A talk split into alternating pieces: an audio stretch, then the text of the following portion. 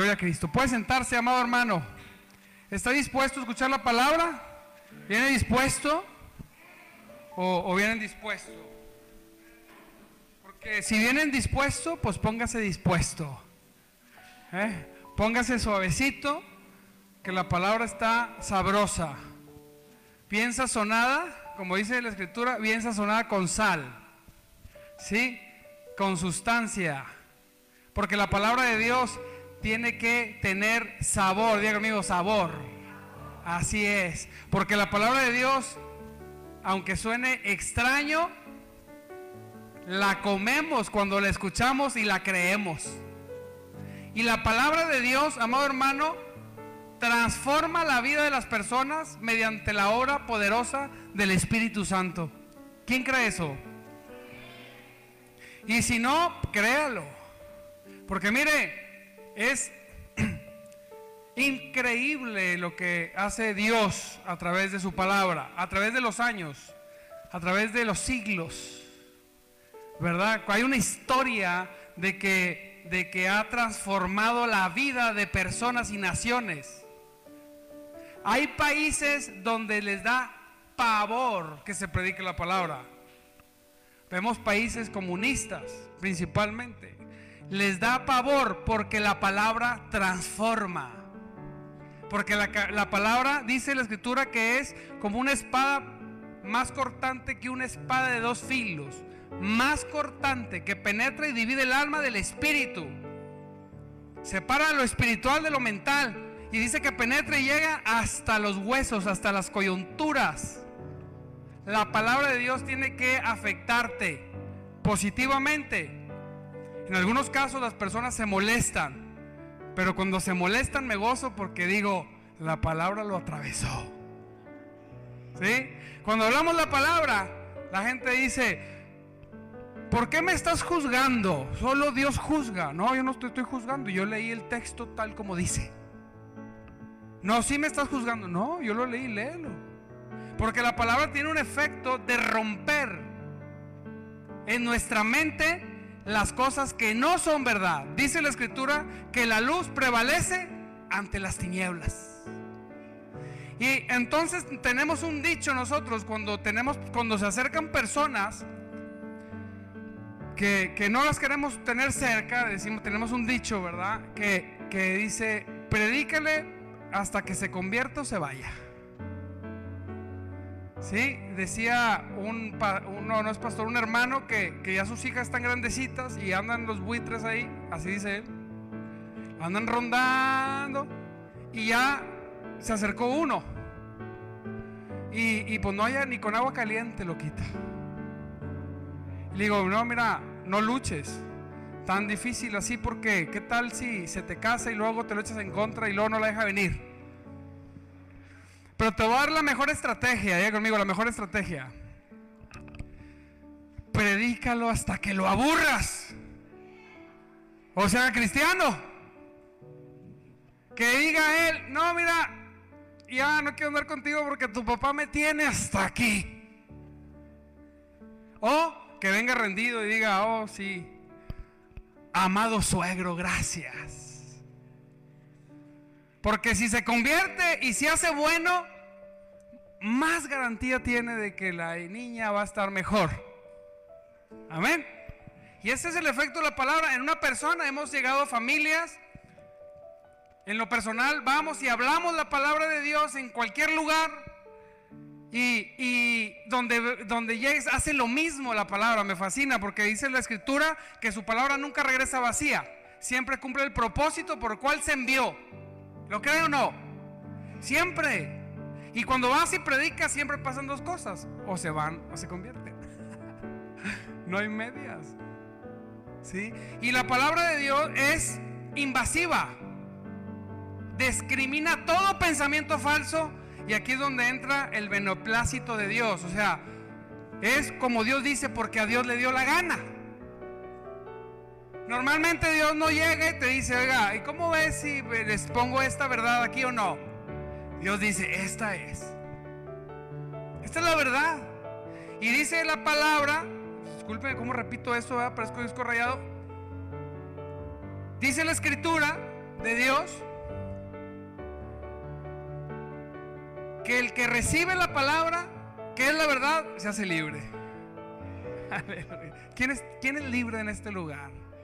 Sí, somos libres de toda cadena, de toda situación, ¿verdad? Cuando las cosas quieren venir como aplastarte. Yo regreso a la palabra, a las verdades y digo, si Dios está conmigo, ¿quién contra mí? Esa palabra viene aquí y, esa palabra nació en el corazón y en la mente de Dios y usó a personas de diferentes tiempos y la plasmaron en la escritura y se conservó durante más de dos mil años. Y llegué y lo leí y comí y dije, sí es cierto, si Dios está conmigo, ¿quién contra mí? Y rompe el miedo, rompe las dudas. A veces la duda quiere venir a abrazarnos y regreso a la palabra y digo, escrito está. Amén. Y la escritura habla cosas impresionantemente preciosas, conocer los manantiales de vida Uno se obsesiona. ¿A quién le gusta lo bueno? A todos nos gusta lo bueno. Sí. Queremos el mejor, lo mejor que podamos comprar, pero si tuvieras e ilimitado tendrías lo mejor. No estamos en un mundo de que, queremos comprar todo. Se vende todo. Y si quiero el mejor celular, quiero el mejor coche, quiero la mejor casa, quiero lo mejor. Todo, todo, todo lo mejor es lo que nos gusta. Pues sabes qué? La palabra de Dios es lo mejor. Es mejor que todo lo demás. Apláudale a Dios.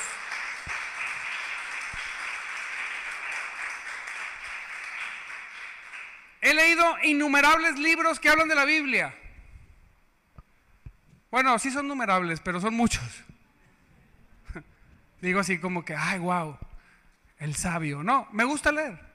He leído mucha literatura de muchas cosas de muchos temas, nada se compara con la palabra de Dios. Nada ha transformado la vida de nadie como la palabra de Dios. Nada tiene tanto poder como la palabra de Dios. Cuando venimos a Cristo, nacemos espiritualmente, venimos y nos alimentamos de la palabra de Dios y eso nos fortalece. ¿Sí? Y entonces cuando viene el espíritu de víctima, le digo, échale, vámonos de aquí. Víctima el diablo si quieres, yo no, yo soy un hijo de Dios. Y a veces el enemigo por diferentes voces dice, uy, no, ¿y dónde está tu Dios? En el mismo lugar que estaba cuando Cristo fue crucificado y en el mismo lugar donde Jesucristo estaba Dios cuando Jesucristo fue resucitado. En ese lugar está mi Dios que es vivo y verdadero. Amén. Y este Dios nos dice en su palabra, nos da un consejo. Muchos, pero vamos a ver un consejo. Y es en razón de los recursos, lo que queremos, ¿verdad? La palabra nos habla de contentamiento. Diga conmigo, contentamiento. Dice, ahora bien, dice 1 Timoteo 6, 6, dice, ahora bien, la verdadera sumisión a Dios, la verdadera sumisión a Dios es una gran riqueza en sí misma cuando uno está contento con lo que tiene. Ojo, porque hablábamos en la mañana, estábamos, estamos estudiando a las 10 de la mañana la deidad de Cristo que enseña la Biblia. ¿Qué es eso, pastor? La deidad de Cristo es la enseñanza en la misma Biblia de que Jesucristo, les guste a muchos o no, es Dios. Dice la Biblia. No lo digo yo. La Biblia lo dice. Y estamos estudiando eso. Vamos a estudiar todos los cuatro domingos respecto a ese fundamento. ¿Sí? Entonces, ¿a qué viene esto? Que cuando leemos la Biblia y la Biblia dice cosas, las personas entienden otras. Impresionante. Haga la prueba. Agarre, le voy a pasar un verso bien claro. Y se lo van a leer 10. Y la gente le va a poner palabras y le va a quitar palabras y va a decir, muchos van a decir otra cosa que no dice el texto. dice, ¿por qué Dios? Porque, bien sencillo, pues porque queremos que Dios diga lo que yo digo. Es más sencillo el cristianismo cuando es a mi manera y no a la manera de Dios. ¿Sí? Es más fácil entenderlo. Es, que, es que me dijo uno, es que yo así lo entiendo. No, pues no. Escuchamos la mentira, es una mentira que ha corrido por todo el mundo durante los siglos, que dicen, la palabra de Dios tiene muchas interpretaciones. No, es mentira. La palabra de Dios solamente tiene una interpretación, pero el hombre la interpreta de muchas maneras. Son cosas diferentes. Juntamos 10 personas, la palabra dice una cosa y las 10 pueden leerlo y errar en lo que dice la palabra. Y decir, es que yo lo interpreto así, no, pues no, pero la Biblia no está diciendo eso. ¿Sí? Los que somos papás con hijos mayores, a los hijos mayores se les da interpretar cosas que no decimos. Es que yo entendí, pues no me dijiste. No, ¿cuándo te dije? No, sí. No, estás loco. Porque así somos los seres humanos. No es tuyo, no es mío, es de toda la humanidad. Y dice la palabra que la verdadera riqueza está en la verdadera sumisión a Dios. Es una gran riqueza en sí misma cuando uno está acompañada, perdón, cuando está acompañada de contentamiento. De estamos conformes con lo que tenemos. Ojo, no dice que seamos conformistas. Diga conmigo, conformismo. Dígalo, conformismo. No. Contentamiento. ¿Qué es el contentamiento? Mire, encontré ahí entre mis cositas, encontré el significado de la palabra. La palabra en original se usó con un motivo, que diga algo, ¿verdad? Y esa palabra tiene un sentido. ¿Qué quiere decir el sentido? Que la persona que escribió pensó la palabra, como nosotros pensamos, y para darle un sentido al texto. Para que diga lo que quiero que diga. ¿Alguna vez ha hecho una carta? ¿Se ha comido alguna coma, algún punto? Y lo dice, es que no entiendo, no, pues no le pusiste ni puntos ni comas aún los puntos y las comas tienen sentido. Mucho más una palabra. Y esta palabra, en el original, en griego, dice así. El sentido es una satisfacción, especialmente la que resulta en una, en una aceptación positiva de la situación personal en la vida. ¿Qué quiere decir así?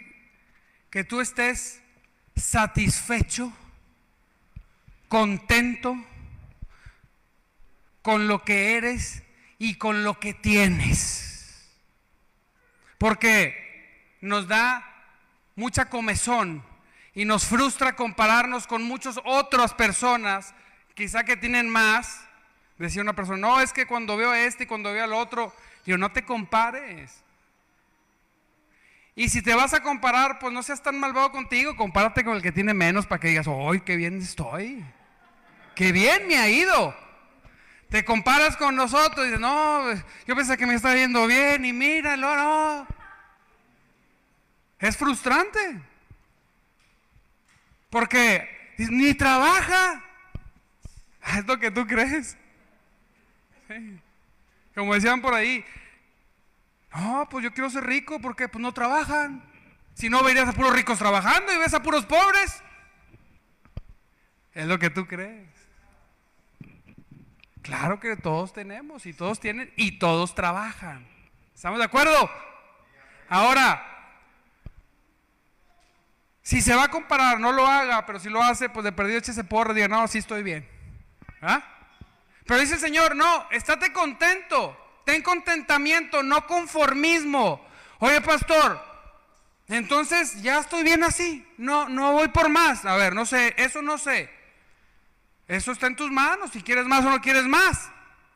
Lo que sí dice Dios es que con lo que hoy tengas, estés contento. Ay, qué satisfecho estoy. La mitad de las presiones se van. Y dice, ay, mira, ah, qué bien estoy. Conozco personas Del 1 al 10, vamos a decir que 1 es no tener casi nada y 10 tener mucho. Que tienen un 3, un 4, que son más felices que el que tiene un 9, un 8. Porque el que tiene un 9, un 8 no tiene contentamiento. ¿Y sabe de dónde nace el contentamiento? ¿De dónde cree que nace el contentamiento de una persona? ¿De dónde cree? Ay, juez, un aplauso, Elenita, hombre. Se estudió. Es que le, le pasé el bosquejo antes. El agradecimiento. Estoy agradecido. ¿Quién soy yo? Porque mire, Muchos decimos, no, es que yo merezco, yo merezco, no mereces nada. O sea, mire, filosóficamente no somos ni un grano de arena en, en, el universo. ¿Quién eres tú para reclamar que mereces? Filosóficamente. Teológicamente, pues valemos lo que Dios dijo ahora, que es la obra y la sangre de Jesucristo, en el nombre de Jesucristo, de Dios. Amén. Pero resulta que se nos dio por gracia. Fue un regalo. No nos costó a nosotros, le costó a Cristo. Entonces, yo haber recibido a Jesucristo, sabiendo que en mi mente, que no he sido la persona más buena del mundo como ninguno de ustedes. Si sacáramos un DVD y grabáramos todos sus pensamientos de los últimos 10 años, quizá algunos de estos familiares no le volvieran a hablar nunca. Ah, se rieron porque es verdad. Porque todos empezamos a decir, se la trague la tierra. No, no, Señor, no, porque no se la trague, por favor. No me le va a tragar como quiera. ¿Por qué? Entonces, ¿todos hemos tenido pensamientos malos o no? Entonces, como hemos sido malos, esto visto desde Dios hacia nosotros, no visto de Juan a Pedro, que Juan diga, no, tú eres malo, no, tú eres más malo, sino Dios diciendo, todos son malos porque yo soy el único bueno. No merecemos nada.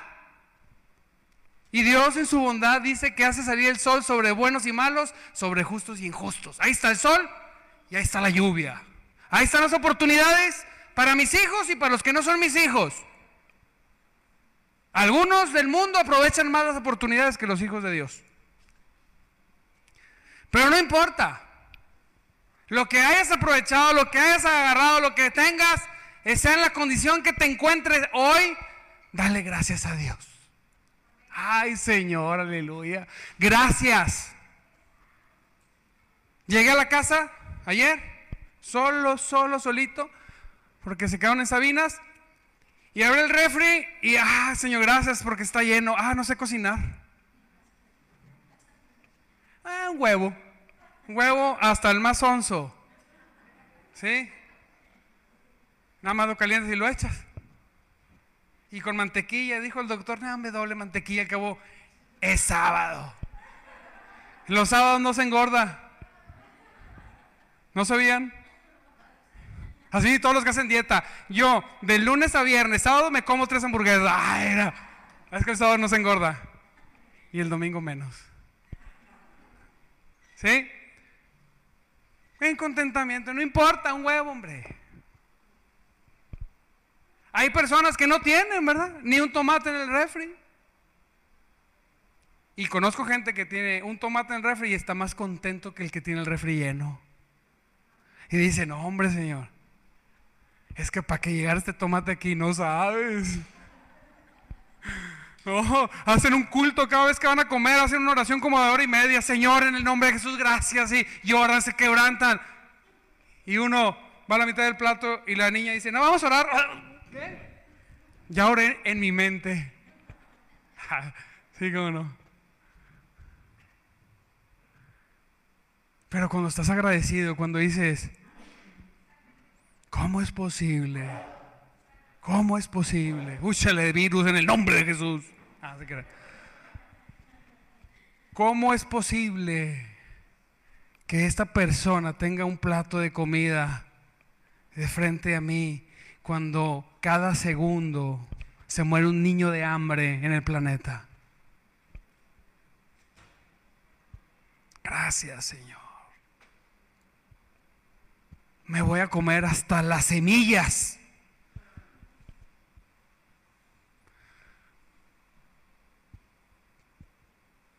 Es la verdad.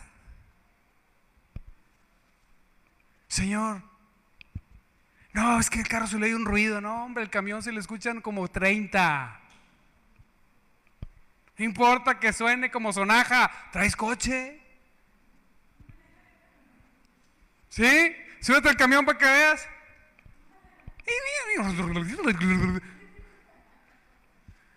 Y no vas, ay, se le escuchó un, sonido nuevo al camión. ¿Sí o no? No, no, no. Pues ya vas todo acalorado. Si no podemos poner el clima porque hay COVID, no importa, lo que me estoy ahogando. ¿Sí? ¿Está contento con lo que Dios le ha dado o no está contento? Porque eso relaja el cuerpo un poco, ¿eh? No se relaje tanto. Pero relaja el cuerpo y, ay, si estoy bien. Mm, Dios me ha bendecido, ¿es cierto? Sí, mira, no se compare. Y entonces cuando venimos con un corazón agradecido y decimos lo que dijo David, ¿quién soy yo y quién es mi pueblo? a merecer esto.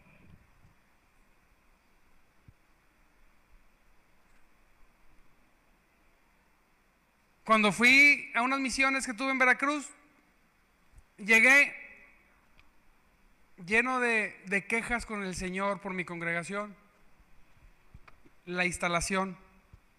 No se preocupe, creo que de todos los que estaban en ese tiempo, nomás quedan como tres, ya la reemplazamos a toda la gente es que se murieron, pero ya, ya llegaron nuevos.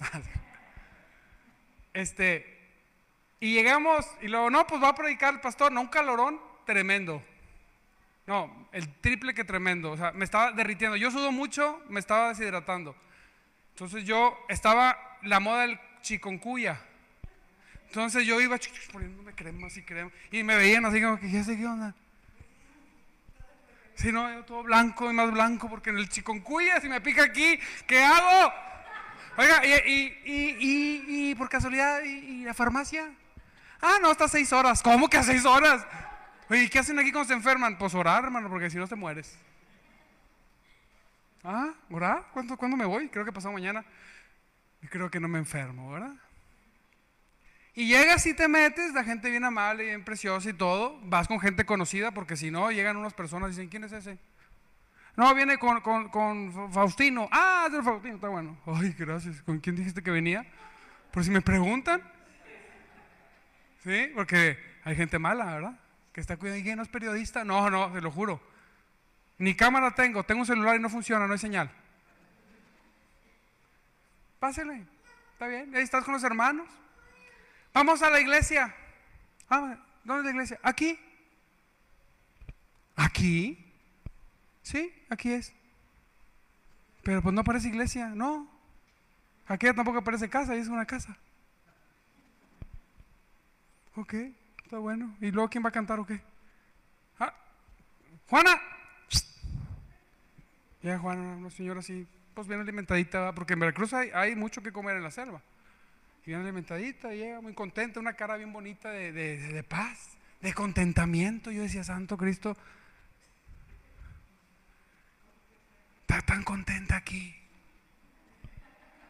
Sonriente, cachetona. Y, Hola hermano, ¿cómo estás? Y yo, cuya todo traumado. Qué ridículo hice, ¿verdad? Ya no me volvieron a invitar, pero no le va a dar chikungunya, ¿qué hacemos con el pastor? Llegó la hermana y luego pasaron los niños. Aquí los niños los encerramos. Que quedamos bien unas fieras. Menos la chiquilla que está atrás, mira, se ni llora, no hace nada. Esa. Y por allá creo que andaba otra, en la panza de alguien, nada se crea. Este, entonces, pasaron los niños enfrente y yo dije, pues los niños, no, espérame, ¿cómo que enfrente? No, los niños, mire, Oye, no juegan, ¿sí? Pero en la iglesia no. Pues, ¿por qué no? Le digo, niño, ¿por qué? No, es que nos pegan con el cable. Ah, apúntale cable. ¿Y de qué cable? Ah, no, paso. ¿Te sientes? No, sí me siento. Mire, no le vamos a hacer eso, no se crea aquí, maltrato de niños no. Pero agarre el más, al más necio y dale tres cablazos a ver si no se sienta. Tres, bien dados. No recibe uno cuarto, ¿eh? No, no, ah, no. Dije, ándale, está bueno el cable. Enfrente de los niños. Y de repente yo, pues, pues no hay púlpito, ¿dónde? Y me llevé el iPad, dejé el ridículo. Y, y, no hay para cargar, no, no hay. ¿Y cómo predicar? Tiene una Biblia escrita porque se, le acabó la pila. Y empieza la señora. Un, dos, tres hermanos a cantar. Y plan, empiezan a cantar ellos. La presencia de Dios nunca en ninguna iglesia en la que yo he estado se ha sentido tan poderosamente como ahí. Empezaron a cantar, descendió la presencia de Dios y me, fui el único que me quedé parado y todos se tiraron al piso a llorar. Y yo, estaba impresionado, amados hermanos. Porque ellos, sin iglesia, en un techo, con un cable para poner disciplina, y con una señora gordita cantando más o menos, pero se veía hermoso. Y dije, Señor, y yo, perdóname. Yo te he llorado por un proyector, no tenía proyector. No, no me des nada. Yo quiero esto que hay aquí, que es el Espíritu de Dios, Señor. Es lo único que quiero. ¿Sabes por qué no estoy contento? Porque el Espíritu de Dios no está en mí o qué está pasando. Y no me estoy comparando, es una vivencia real. ¿Cuánto tiempo perdemos? Mire, hasta el doctor vamos, porque nos sentimos mal, porque no estamos contentos ni agradecidos con lo que Dios nos ha dado. Y él dice, y la palabra dice,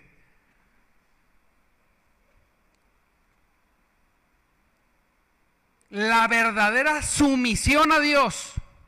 ¿Qué es eso? ¿Qué es sumisión a Dios? Sumisión es ponerte voluntariamente abajo. ¿Sí? Y sumisión es decir, ya no decir, yo pienso, yo creo, no, lo que quiera, Señor.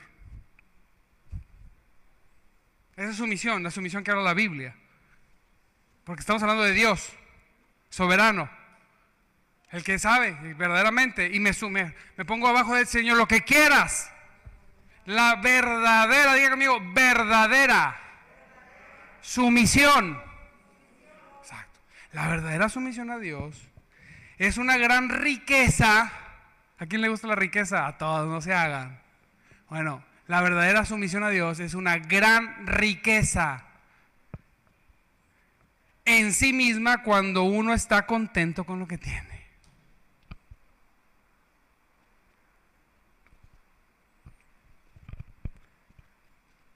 sea lo que sea, sea lo que sea. Decía una persona, y si me da una enfermedad, mire, no deseamos la enfermedad a nadie. Y son terribles las enfermedades, unas más terribles que otras.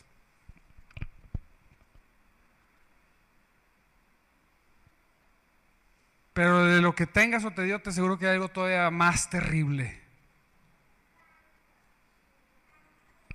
Y uno decir, Señor, lo único que sé es que si esta enfermedad me lleva a morir, pues no pasa de ahí. Y me voy contigo. ¿Verdad? Pues sí. Pero me tengo que estar en contentamiento. Como dijo una persona, Dios reparte las barajas y le reparte unas a Alejandro y otras aquí a Patti y, y luego levantamos el juego y algunos nos tocan unas cosas, algunos nos tocan otras. Y esas barajas, decía este autor que me gustó, nosotros no podemos cambiarlas, ya se nos repartieron. Lo único que puede cambiar es mi actitud hacia eso, que es mi contentamiento. Gracias, Señor. ¿Lo cree o no lo cree?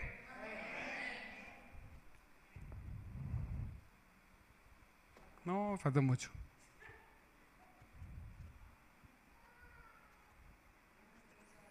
No, ya acabé. No, no he acabado, todavía falta. Pero, ¿por qué debo estar también en contentamiento? Dice la palabra de Dios, nos da una referencia. Nos dice en 1 Timoteo 6, 7, nos dice, después de todo, no trajimos nada, nada cuando venimos a este mundo, ni tampoco podremos llevarnos nada cuando lo dejemos. Y los faraones se enterraban con el palacio casi. Sí. A mí, amor, por favor, el ataúd que sea el más caro, no te preocupes. No, si te mueres primero, no te preocupes. El más caro, se murió un hombre en Cinera y lo echen al monte. Eh, ¿Qué le importa, da? Ya. Nada nos vamos a llevar. Dice una persona que aprecio mucho, sin agraviar, un buen amigo ya mayorcito. Bueno, decía, porque él ya falleció, está con el Señor, decía, Damián, estoy muy molesto. ¿Por qué? Estoy muy molesto porque mira, toda la riqueza que he hecho todavía no se convertía. Y ya no puedo ni pararme casi de la silla.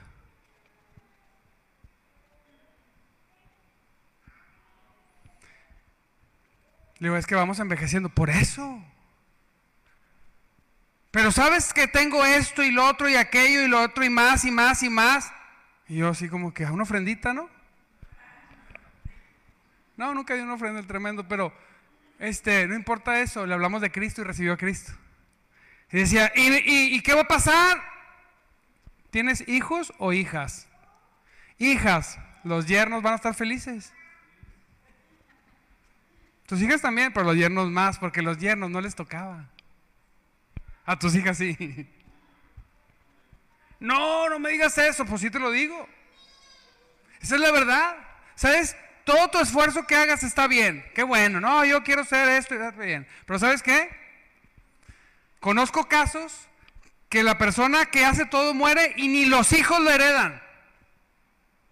Conozco casos donde las familias se matan casi a balazos porque el otro no pudo, dejó una laguna ahí en el testamento y la familia se odia tremendamente. Entonces dices, imagínate, le vas a heredar a tus hijos que se odien. Conozco personas que se han dejado de hablar completamente por un bocho. ¿Cómo decirle, yo te compro uno? No, no tengo, no, que te andar comprando. Pero, un bocho, no, es que mi papá me lo dio, no, me lo dio, y ya nunca más se hablaron. Y el bocho no lo podían usar porque legalmente estaba en disputa. Y se echó a perder el bocho. Y ellos ya no se hablan. Por eso si tiene recursos, haga bien escrito cómo lo reparte. Y aún así, uno, hermano, es bíblico esto, va a decir, ¿Y por qué a ti te dejo el rancho? Y si le dejas el rancho a los dos, a ti te dejo donde está el manzano y a mí el otro lado. Créelo, ¿eh? Entonces dice uno, está bien que haga las cosas para crecer y para tener, pero nada me voy a llevar, por lo tanto voy a estar contento. Satisfecho. Es que quiero dejarle mucho a mis hijos, aguas. Yo prefiero dejarle a mis, hijos, qué bueno que les dejara dinero, pues no les puedo, no, pues ahorita no les puedo dejar nada, pero si les dejara algo, sería a Cristo en su corazón y una cultura de hombres o mujeres trabajadores. Que no se rajen, echados para adelante. ¿Sí o no? Que tengan fe, que digan, no importa, ¿sí? Nada me voy a llevar. Decía un hermano, pastor, no teníamos nada que comer en la casa, nada. Y me senté con mis hijos y puse los platos. Y mis hijos y mi esposa viéndonos, ¿y qué onda? Pues si no hay nada, ni una tortilla seca en el refri, no tenía nada. Siéntense, vamos a, vamos a, comer. ¿Y qué vamos a comer? Sirvió una jarra de agua, una, una olla con agua y le sirvió agua a todos. Dijo, vamos a orar. Es lo que hace la fe. Y, y los hijos así como que, no, yo prefiero los chilaquiles. No había nada. Y me lo hacía quebrantado. No tenía nada para darle comer a mis hijos. Pero puse el plato y dije, vamos a comer y vamos a orar al Señor. Y cuando empezaron a orar, tocaron la puerta.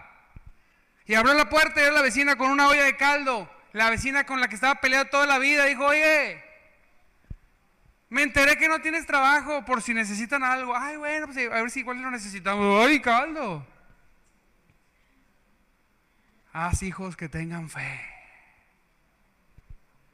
Y dijo la esposa, ¿y si le escupió? No, aunque le he echado lo que le he echado, no tenido nada para comer, cómetelo. ¿Sí? Pero tuvo fe. Qué precioso es poder llevar a nuestros hijos a tener fe. Que cuando dicen todas las cosas dicen no, el hijo dice, ¿cómo que no? Claro que sí.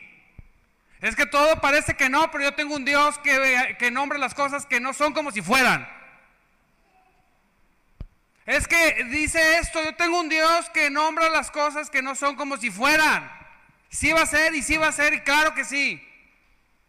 Y que avance y que abra el camino y que entre y que obtenga y que al final diga que gracias Dios estoy contento porque me has bendecido. ¿Sí o no? Gloria a Cristo.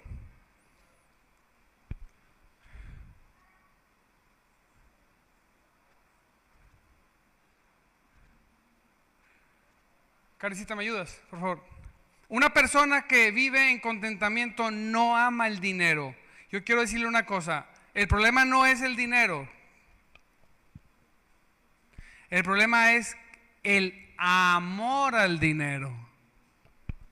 Dice, pues el amor al dinero, en 1 Timoteo 6:10, es la raíz de toda clase de mal. Y ahorita hablando del principal mal es no estar contento.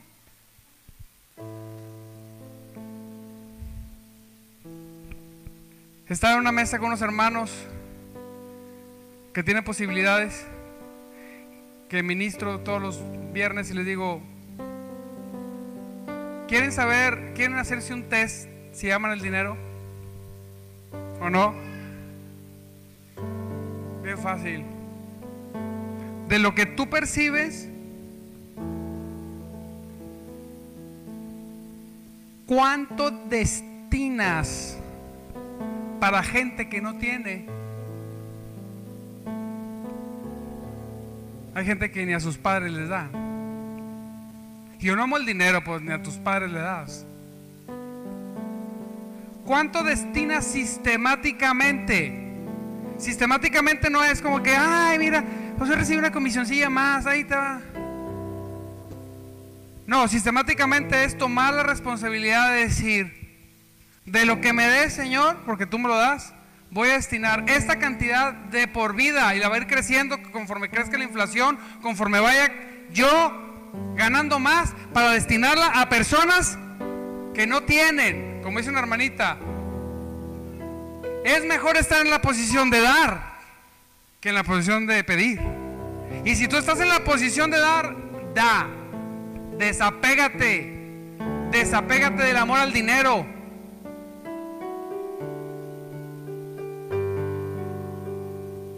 Entonces podré decir, no, yo tengo confianza en Dios. Dios a mí me bendice, estoy contento. ¿Y sabes qué? Me alcanza hasta para dar. Aleluya. Todos tenemos gente alrededor que necesita. Y nosotros, sea que tengamos poco mucho, yo conozco gente que tiene poco que ama más el dinero que el que tiene mucho. Ahí están. Están así y con una mano así, nada más pidiendo. Suelta, estate conforme con Dios. Gracias Dios por tu bendición que me has dado. ¿Sabes qué? Voy a destinar una parte para siempre estar dando porque no tengo amor al dinero. Es que cuando no te alcanza, siempre nos alcanza, hombre. Siempre puede alcanzarte comprar una tapa de huevo y de dárselo a un vecino que no tiene. Siempre. Y cuando hacemos eso, verdaderamente Dios bendice nuestras vidas. Póngase de pie. Verdaderamente Dios bendice nuestras vidas porque somos un canal de bendición. Diga conmigo, un canal de bendición. Imagínese que usted es como una manguera, ¿sí? Y hay unas mangueras que están tapadas y unas están abiertas, ¿verdad? entonces está la bendición de Dios cayendo del cielo y en la bendición, en las mangueras que están tapadas, pues el que está soltando la bendición dice, ciérrale aquí porque está tapado. Se está regresando, ¿ah? Oye, aquella le echas y se va. A esa échale. Entonces la persona que está viviendo recibe la bendición de Dios y es un instrumento y un vehículo para darle quizá a aquel que tiene días orando porque no tiene, dice, ten. Y entonces arriba dice, échale más. Pero dice el dicho popular, que donde caiga ese charco, ¿ah? siempre vas a ser bendecido. Una persona que está contento, una persona que está contento con lo que Dios le ha dado, una persona que es agradecido y una persona que es instrumento de bendición, siempre, diga conmigo, siempre va a ser bendecido. Así es, siempre. Así que practíquelo. Levante sus manos. Vamos a pedirle a Dios un corazón contento, en contentamiento. Señor,